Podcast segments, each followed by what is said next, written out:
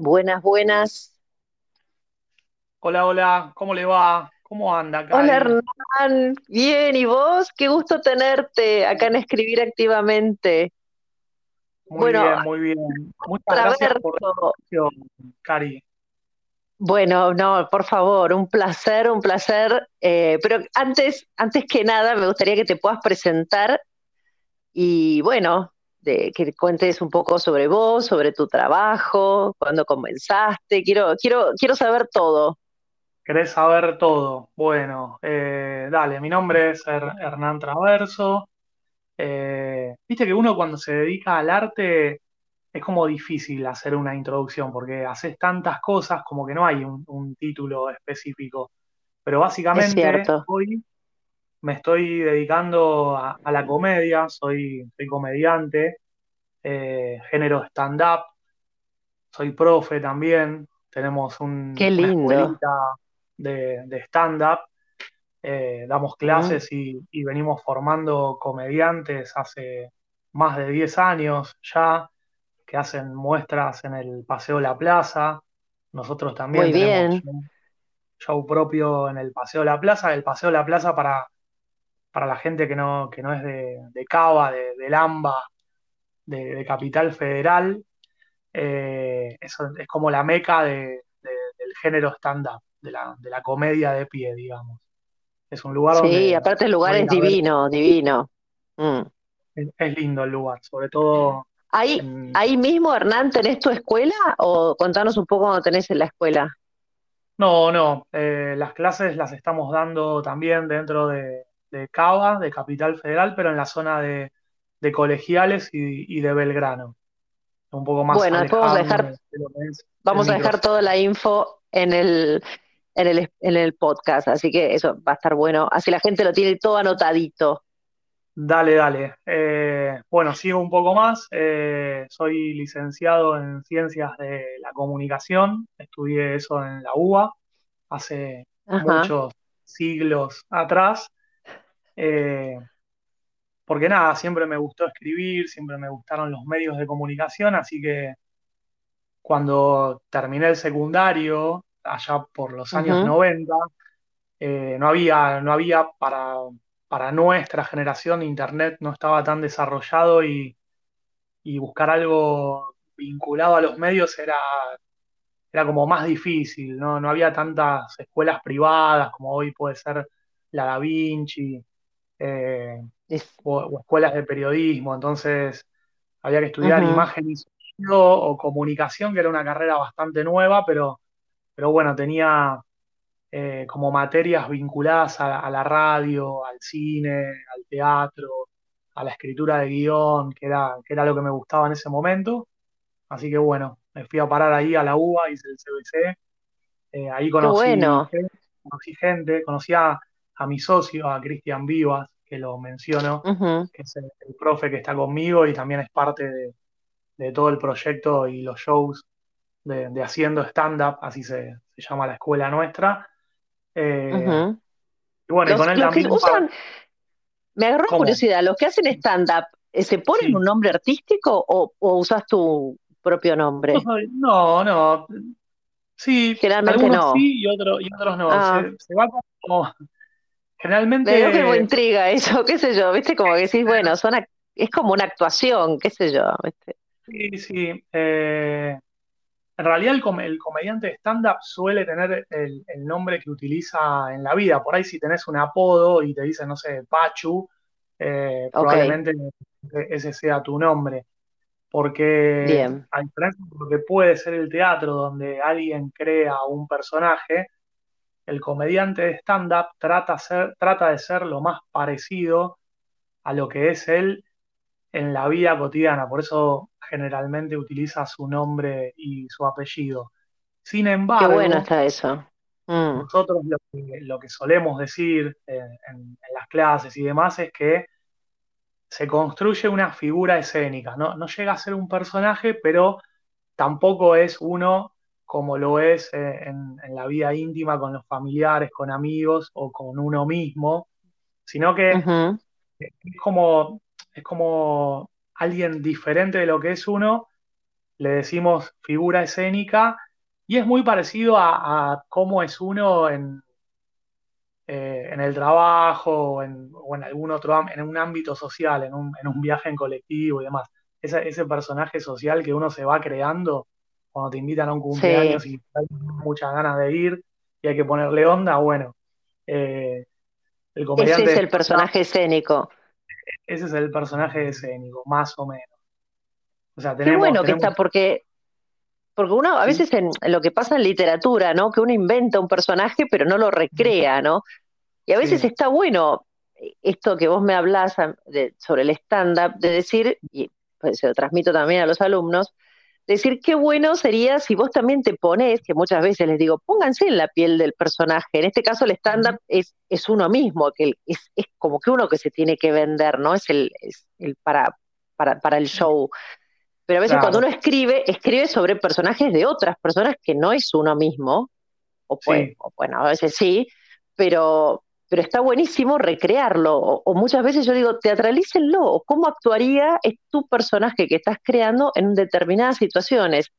Y creo que está bueno que el stand-up también tiene algo en común, que puede ser eso, ¿no? Como Hernán, no sé, se presenta ante, qué sé yo, se le escapó el colectivo, ¿no? Entonces, o en una reunión social, como decías vos, eh, es muy interesante.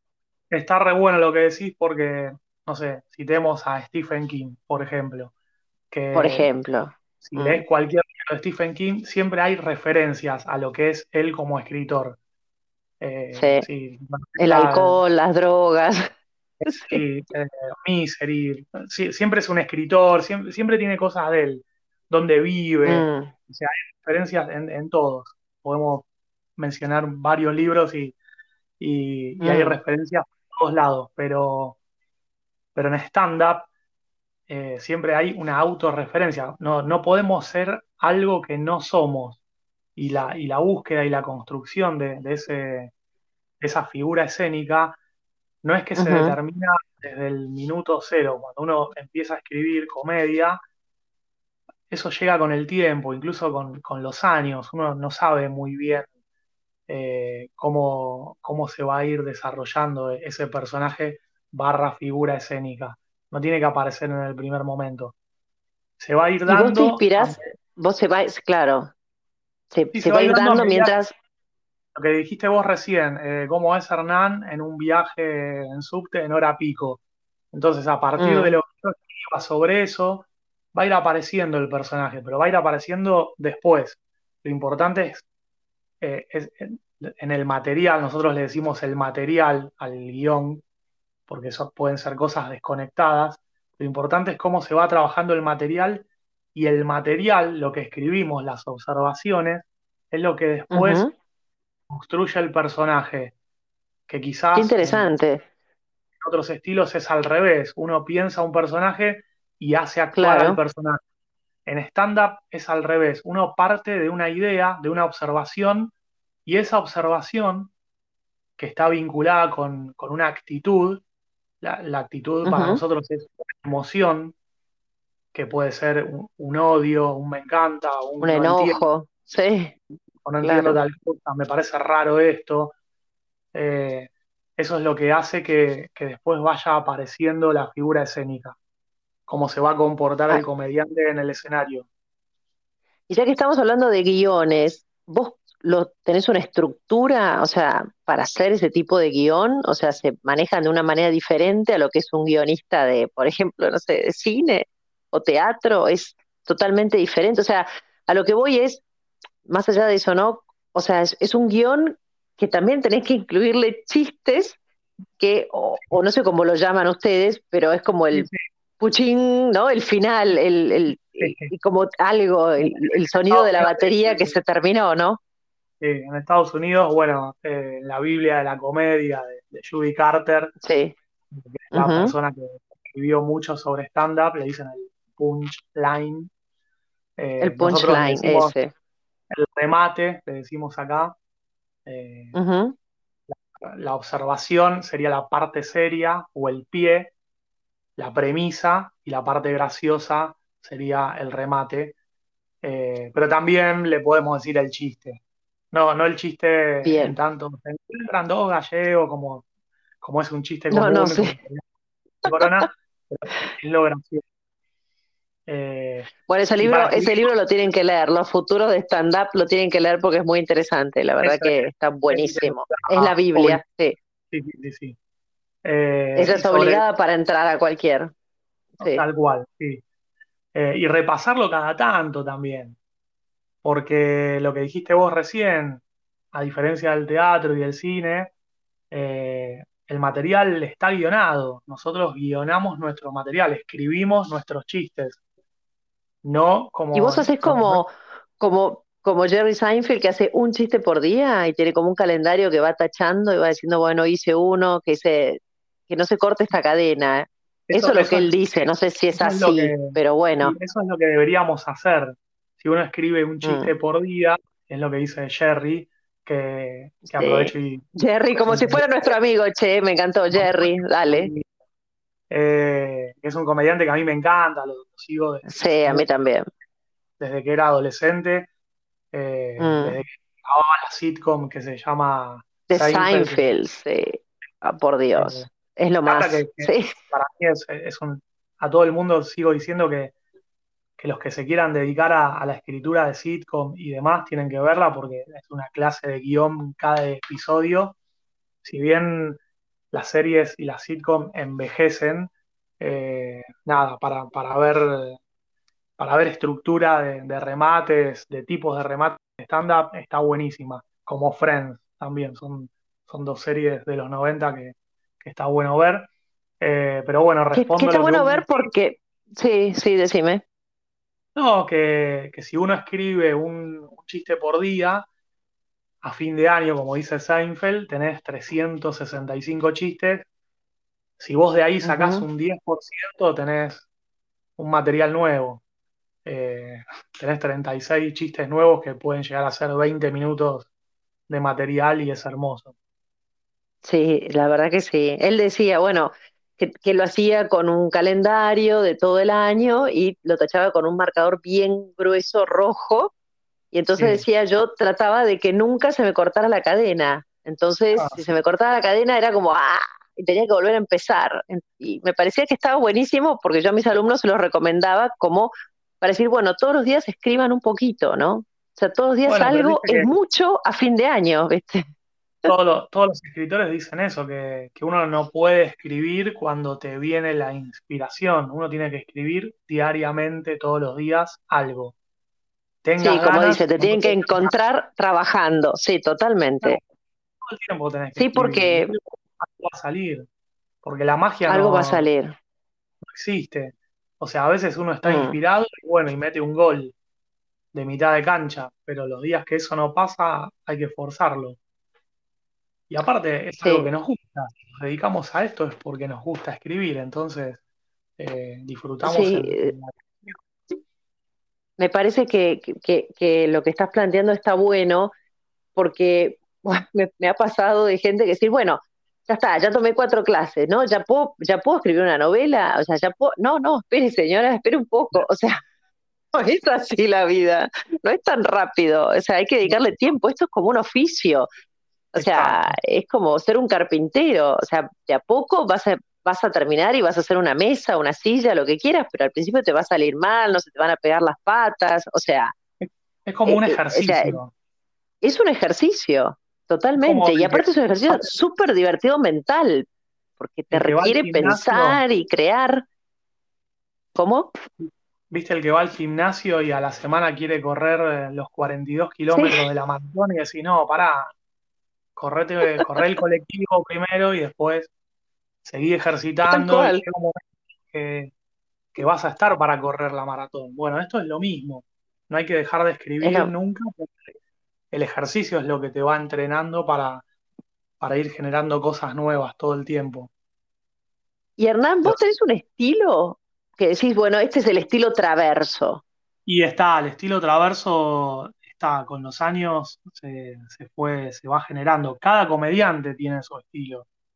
Uno cuando arranca trata de, de emular un estilo. Yo cuando empecé, a mí me gustaba Jerry Seinfeld, entonces trataba de ir para ese lado. Pero después empezás a, a- a encontrar otros comediantes. Esto es lo que en semiótica se llama condiciones de producción y condiciones de reconocimiento. Uno crea su estilo a través de las condiciones de, pro- de producción que son estilos que fue encontrando a lo largo de la vida, que no solamente pueden estar en el stand-up. A mí de chico me encantaba Chespirito, el Chavo del Ocho, y me sí, gustaban los y me gustaban los dibujos de la Warner, el Gallo Claudio. Entonces, Oh, todo por eso, Dios, qué divertido. Sí. es mi comedia que, que hoy está, y no es solamente stand-up. Eh, me gustan los Simpsons también. Entonces fui en, me Ujú. gustaba, me gusta, pero es más Y de, pero de vos los 90, Vos todo que uno, uno también va copiando, ¿no? O sea, de todo eso que vos uno vio, se le va pegando. Yo creo que esos conocimientos que uno dice, ay, bueno, es parecido, es, es como que copió, y bueno, pero es, es el estímulo que vos recibiste, o sea, no es copiar, no es plagio, o sea, to- todos esos pedacitos, esos recortes que, que mencioné recién, todo eso forma parte de, de quizás hoy el estilo mío de comedia, qué que, que- bueno, pero, y, y eso, si alguien hoy o mañana, eh, no sé, me cita a mí como comediante, eh, formaré Mm, parte de que venga atrás como condiciones de producción también, más allá de un qué montón de gente más tal cual. Sí, es como un entramado. Es como un entramado, sí, sí, realmente, realmente, me parece. ¿Y qué, qué, qué temas te gustan, lo que más te gusta abordar en tus actuaciones? Que dices, ay, esto me encanta, o Y busco determinados temas. uno, uno, a- una- hay, hay diferentes maneras. Uno puede ir a buscar el tema, pero, pero a mí me gusta más que, que el tema, que el tema me Te encuentre. busque, ah, te Que, que encuentre, me- que sí, tal cual. eh, comediantes de stand-up solemos escribir sobre cosas de la vida cotidiana. Eh, la gracia en stand-up tiene que ver con que lo que le pasa al comediante nos pasa a todos. O sea, a todo el público le pasa. Entonces, eh, a mí los temas que más me gustan son la- las pequeñas cosas de la vida cotidiana que están ahí a la vista de todos y que, que uno las pasa por alto muchas veces, pero, pero se las pregunta dice, ¿y esto por qué? Por ejemplo, no sé, ¿por qué el tarro de shampoo eh, tiene la tapita para arriba y el de la crema de enjuague tiene la tapita para abajo? Es cierto, es cierto. y las letras al revés, ¿viste? Si vos lo querés poner con la tapita para arriba, ya lo tenés que estar leyendo al revés. ¿Por Y qué? lo peor que no, no te bañás con anteojos, ¿no? Entonces, bueno, Yo, debe yo ser por eso.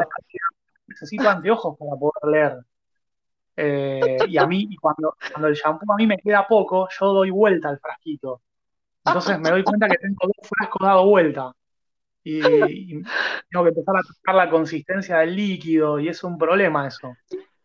Y buscar la palabra acondicionador, buscar la A, a ver si está por algún lado, porque ahora tiene tantas cosas escritas en las tapas que no sabes si es shampoo, crema enjuague, crema para peinarse. tal cual. Bueno, Es, es, es esas, muy esas cositas, bueno. esas cositas chiquitas, o por qué ¿Por qué, al- por qué a los shampoos, no sé, le, le empiezan a poner cosas raras? Como por ejemplo el, el último, uno de los últimos que compré, eh, tiene jengibre.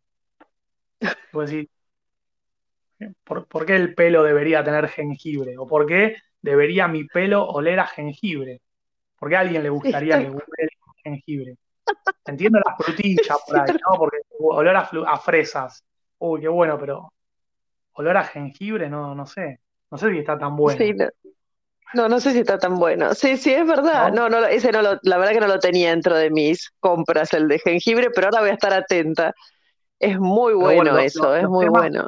están ahí y la idea es, acá hicimos un pequeño ejercicio de charlar sobre algo, pero la idea es Mm, quedarnos ahí y agotar el tema, no irnos. está buenísimo eso. Bueno, otro día lo tenemos no, que no. hacer. Me encantó, me encantó ese ejercicio. tienen que empezar a aparecer más observaciones de los frascos de shampoo y del mundo shampoo y de acondicionador, do baño con estos productos y, y no, no salir rápido de eso, agotarlo todo lo que se pueda y escribir y escribir. Después hay, hay técnicas, hay estructura. de tipos y de después le das el recorte, decís, bueno, yo hago una, hago un, un- un estilo de guion que me dure tanto tiempo. Y hay veces que te has ido por las ramas en el escenario o, o, o respetás Y, el tiempo. No, las dos cosas. Eh, siempre ca- cada, show es, es totalmente distinto y se arma en función de, de las decisiones que va tomando el comediante en el momento y del público. Uno, uno piensa que, que el stand-up es un monólogo, a nosotros nos gusta decir que es un diálogo, porque uno charla con la gente y la gente devuelve, devuelve con Sí, la con el súper, aplauso, súper. con una Ay, yo te fui a mirada. ver y me, me encantó, me encantó tu show, así que todos tienen que ir a verte. Sí, Bueno, sí, sí, lo haces muy cómplice, lo haces muy cómplice al público y eso está buenísimo. A mí me encanta Sí, sí. participar, así que me encanta eso. Bueno, cuando la gente participa, uno entiende que está pasando bien y entonces sigue. Ahora, si no está pasando nada, o ves que sacan el celular, alguien tose y no, no conectó con ese tema porque no, no le llamó la atención, el comediante tiene que ir para otro lado, dejar de hablar de eso y empezar a hablar de otra cosa y ver qué pasa. Sí. Y ahí puede, se puede dar una situación de impro, de, de charlar con la gente y, y tratar de, de empatizar y volver a construir desde cero. El- Y de, y de, sí, de- Sí. decime. No, ya No, que que- estabas diciendo eso de- del público, me enganché. ¿Te pasó algo muy curioso en el escenario con algún espectador? Así, qué sé yo, que de repente, no sé, te, te contestó algo y, y viste que a veces que, lo- que el público es como que participa y le das pie y, y- y después no la corta y sigue y sigue. ¿O te pasó algo así medio loco en alguna vez de tus shows? Ah, pasa, pasa, cada tanto pasa que, que alguien...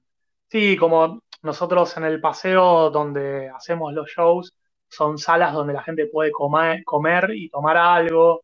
Entonces, eh, durante el show a veces entra un mozo, eh, a veces la gente pide en voz alta algo. Y, y bueno, esas interrupciones, eh, o al mozo se le caen las cosas, puede, puede pasar, o alguien que llega Mm. tarde, esas interrupciones siempre son, son lindos momentos para, para charlar y Para para decir algo. que se genera. Eh, en stand-up, el comediante siempre blanquea lo que le está pasando en el escenario. Ah, No, eso está buenísimo. Si, si algo está saliendo mal, hay que, hay que blanquear que esto está saliendo mal. Eh, Claro, vos fíjate la diferencia con los actores que de- en claro, teatro, que nada, o sea, si te olvidaste la letra y no le diste pie, sonaste. O sea, y acá está buenísimo porque de eso te agarrás para hacer algo divertido. En cambio, en teatro estás haciendo una obra muy, muy jorobada y de repente, no sé, te olvidaste o alguien tosió, que yo, y, y- y- y nada, y la obra quedó así como, como un rejunte, como un rompecabezas mal armado.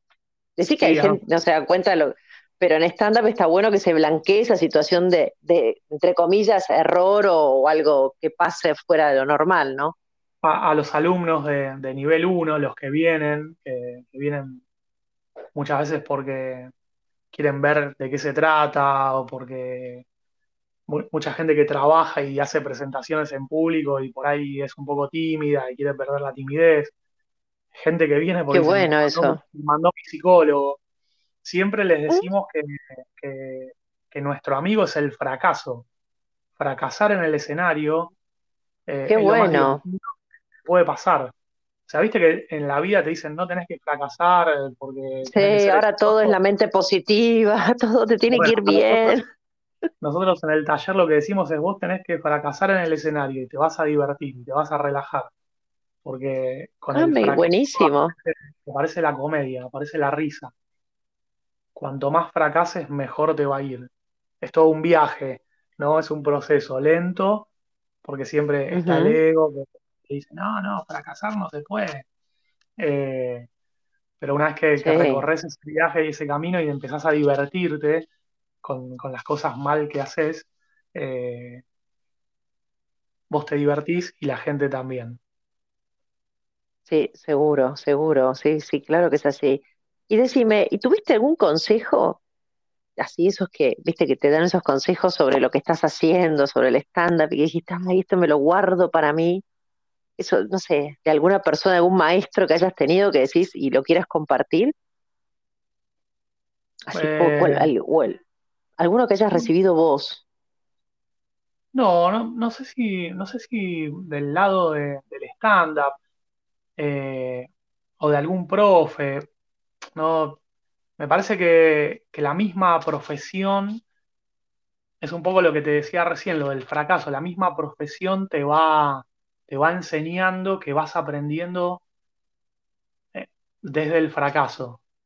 O sea, cada vez Mm, que te subís y probás algo y tal vez la primera vez no funciona o funciona más o menos y la acomodás y le, le cambiás una palabrita y funciona un poco mejor y ahí te vas dando cuenta que, que en el día a día vas progresando. Es como la vida misma, ¿no? Eh, sí, sí, sí, qué interesante. Mm, si va mal, no importa, tenés revancha y, y subite de vuelta y subite y subite y cada vez y te va a ir mejor. sí, me encanta. Subite y no bajes los brazos nunca. Si vos estás haciendo lo que a vos te gusta, que es hacer reír, seguí, porque ya ganaste. Mm. Eh, Qué ese- difícil, qué difícil es hacer reír, Hernán, por Dios. Es más que fácil hacer llorar a la gente, ¿o no? ¿Qué sé yo? Me o, parece o a mí. no, Lo mismo pasa en la literatura, ¿eh? Es muy difícil que- alguien se ría de un libro. sí, ge- generar algo, ¿no? Es difícil gene- generar algo, generar alguna emoción, pero, pero bueno, si uno se Mm. divierte, eh, la gente, a la gente lo pasa bien. Si vos te divertís, la gente se divierte. ¿Tenés, aparte de esto de la diversión, tenés algún, algún ritual o rutina así para antes, previa, antes de subir al escenario? Viste que todo el mundo dice, bueno, no Sí, sé, hago tal cosa, vari- tenemos varias. Cada, cada comediante grito, qué sé yo, no sé. Cada comediante tiene su rutina. Mira, nosotros estamos en el Paseo La Plaza, que vos conocés y Sí. para la gente que, que está escuchando y no conoce, hay como muchos teatritos. Eh, es un lugar lindo donde hay, es un circuito comercial con obras grandes y después donde estamos nosotros, que es el under, digamos, salas más Súper chicas con lindo. Mm. más.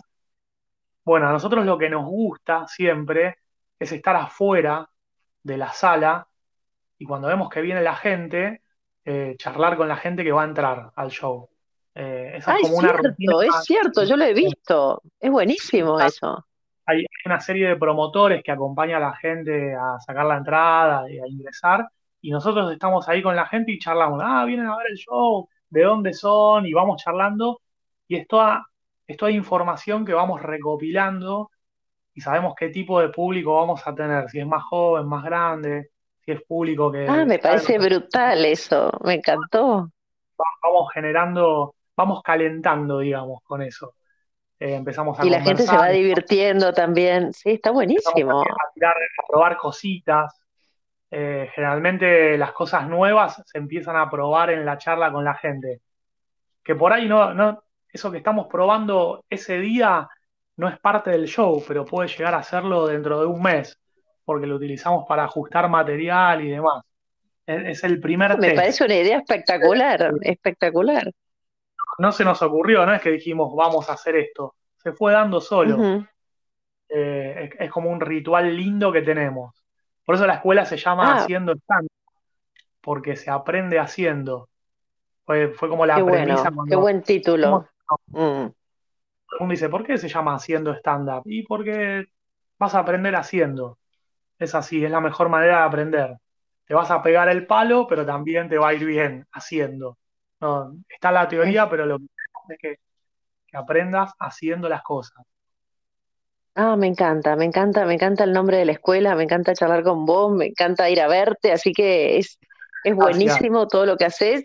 Y aparte, eh, es, creo que es, es muy satisfactorio el tema de la risa, o sea, de, el- de mover esos, esos tantos músculos que uno tiene en la cara y pasarlo bien un rato y, y como vos decís, ¿no? Jugar un poco a, a distraerse. Yo creo que parte también de todo lo que uno escribe, de lo que es el artista en general, lo que yo creo que es no- lo que no tiene que perder es el tema del juego, ¿no? A mí me parece que la literatura misma, como yo le digo a los alumnos, jueguen, siéntanse niños como otra vez. Yo me parece que el adulto es como que no, viste esa cosa de seriedad y qué sé yo, como que viste todo muy formal y, y la verdad que me parece que estas cosas hacen tan bien y uno no se da cuenta que es es tan sano reírse, aflojarse, che, como vos decís, subir, fracasar, es genial. hoy por hoy, o, venimos de una cultura donde te enseñan totalmente todo lo contrario. Sí, por ahí ahora es diferente, pero para los que tenemos más de 40 años, eh, Ay, sí, es verdad. A tener, éxito. Y, lo, y un poco lo que decís vos, eh, la idea, la idea es fracasar, la idea es divertirte, la idea es canalizar las frustraciones, esas cosas que por ahí te molestan, convertirlas en, algo divertido. En stand-up siempre decimos que, la comedia es drama sostenida en el tiempo, drama, drama, drama, termina siendo risa. Y, desde ahí mm. arrancamos. Algo que me molesta, algo que no entiendo, algo que, que me parece que está mal, bueno, a ver, charlémoslo y a partir de ahí empiezan a aparecer cosas divertidas. Bueno, me parece súper interesante, me encantó, me encantó esa parte. Pero bueno, Hernán, antes de irnos, me tenés que dejar una tarea a lo que nos oyen con respecto al tema de la escritura, porque esto es escribir. A ver, ¿qué se te ocurre que nos podrías dejar? Haz un ejercicio para que, para que, para que, laburen, digamos. Lo que hablamos, eh, lo que hablamos hace un ratito mm. sobre el tema del shampoo, la tarea puede ser la siguiente. Tienen que pensar un tema, como cuando éramos chicos y nos decían tema la vaca. Sí, la vaca. Sí, composición la vaca. La vaca. Bueno, un tema que puede ser cualquiera, el shampoo, eh, el transporte público, lo que quieran. Piensen un tema y sobre ese tema tienen que escribir observaciones. Por ejemplo, la vaca, lo que dijimos recién. Observaciones sobre la vaca. Es una Ay, imaginé lila. Sí. es grande. Bueno, la vaca de Milka. Era la vaca de Milka. Era otro color, sí. Era de otro color la vaca de Milka. ¿Por qué? Observaciones sobre eso. Y eso te va a llevar al por qué. ¿Por qué come pasto la vaca? ¿Por qué tiene más de un estómago? Eso te va a ir. ¿Por qué, ¿Por qué regurgita la vaca? Que siempre me dio un asco estudiar la vaca que volvía el pasto a la boca y de vuelta se lo volvió a comer. Claro, ¿por qué? ¿Por qué hace eso? ¿Por qué pensamos? Sí, sí. ¿Por qué ver una vaca te da hambre? Ay, no estuve mal, ¿no? Los veganos, por favor, no escuchen este podcast. ¿Por qué ver una vaca te da hambre? ¿Por qué tiene cuatro patas? ¿Por, qué, no, se para en dos? ¿Por qué no se para en dos? Bueno, ¿por qué duerme ah, parado? Eso te va, ¿por, qué se pone, ¿Por qué se pone de, traste la tormenta? Viste que dice cuando hay tormenta se ponen el traste las vacas así. Sí, sí, sí, ¿Por, qué?